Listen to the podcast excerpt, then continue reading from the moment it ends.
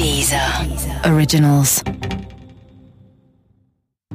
Bisher bei der Säurefassmord. Sie hegte den dringenden Verdacht, dass der verurteilte Kirschner auch etwas mit dem Verschwinden von Annegret zu tun haben könnte.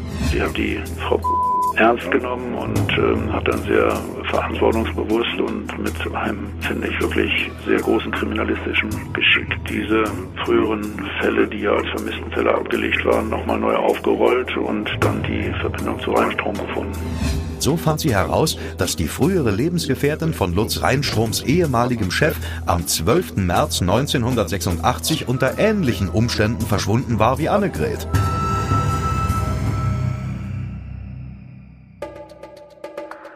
Der Säurefassmord Teil 4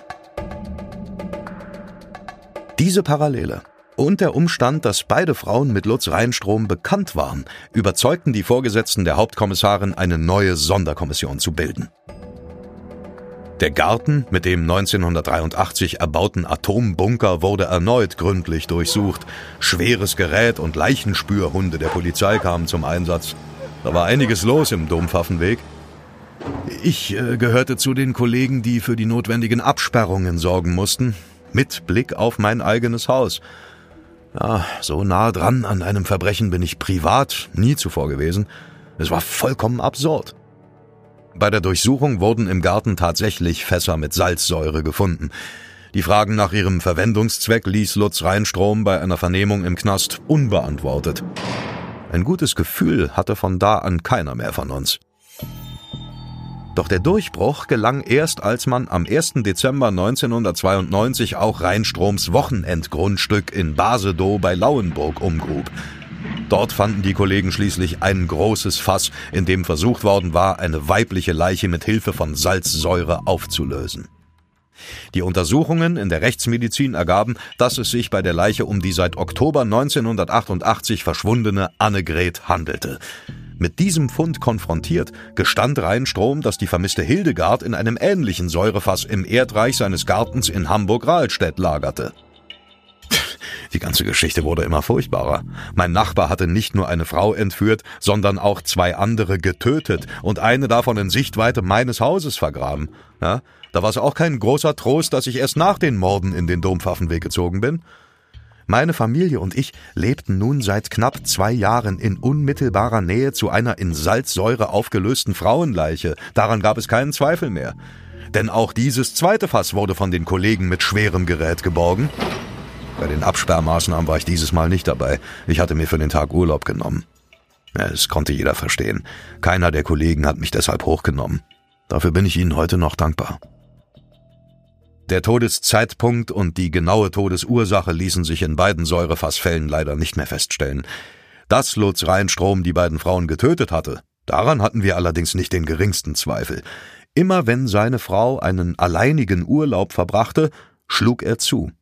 Das plante er sehr genau und akribisch, wie Lydia Benecke mir berichtete.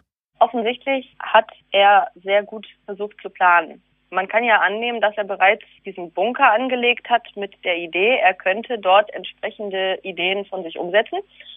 Und er hat offenbar auch darauf geachtet, dass seine Frau möglichst im Urlaub war, wenn er Verbrechen beging. Also er hat sicherlich sehr viel Zeit investiert, um sich zu überlegen, wie er das möglichst perfekt in seiner äh, Wahrnehmung umgesetzt bekommt, was er sich da vorgestellt hat.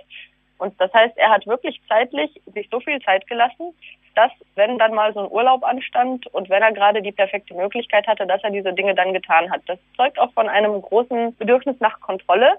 Und ähnliche Täter, die eben so planvoll vorgehen, haben meistens wirklich, die sind richtig Kontrollfreaks teilweise. Und das zeigt er ja auch hier, wenn er erst einen Bunker baut und dann genau überlegt, wann wäre der perfekte Zeitpunkt, um es so zu machen, dass es wirklich niemand merkt. Er entführte die Frauen mit Waffengewalt, brachte sie in seinen Atomschutzbunker, wo er sie sadistisch folterte und sexuell missbrauchte. Unter Androhung weiterer Gewalt mussten sie jene Abschiedsworte an ihre Freunde und Verwandten schreiben, die mein Nachbar ihnen diktierte.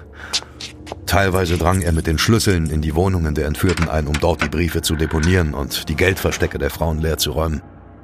Rheinstrom befriedigte damit gleich mehrere seiner kriminellen Bedürfnisse, doch seine Haupttriebfeder, das war seine sadomasochistische Ader. Das hatte allerdings nichts mit Fifty Shades of Grey oder anderen Praktiken zu tun, bei denen sich zwei Menschen einvernehmlich auf etwas Ungewöhnliches einigen.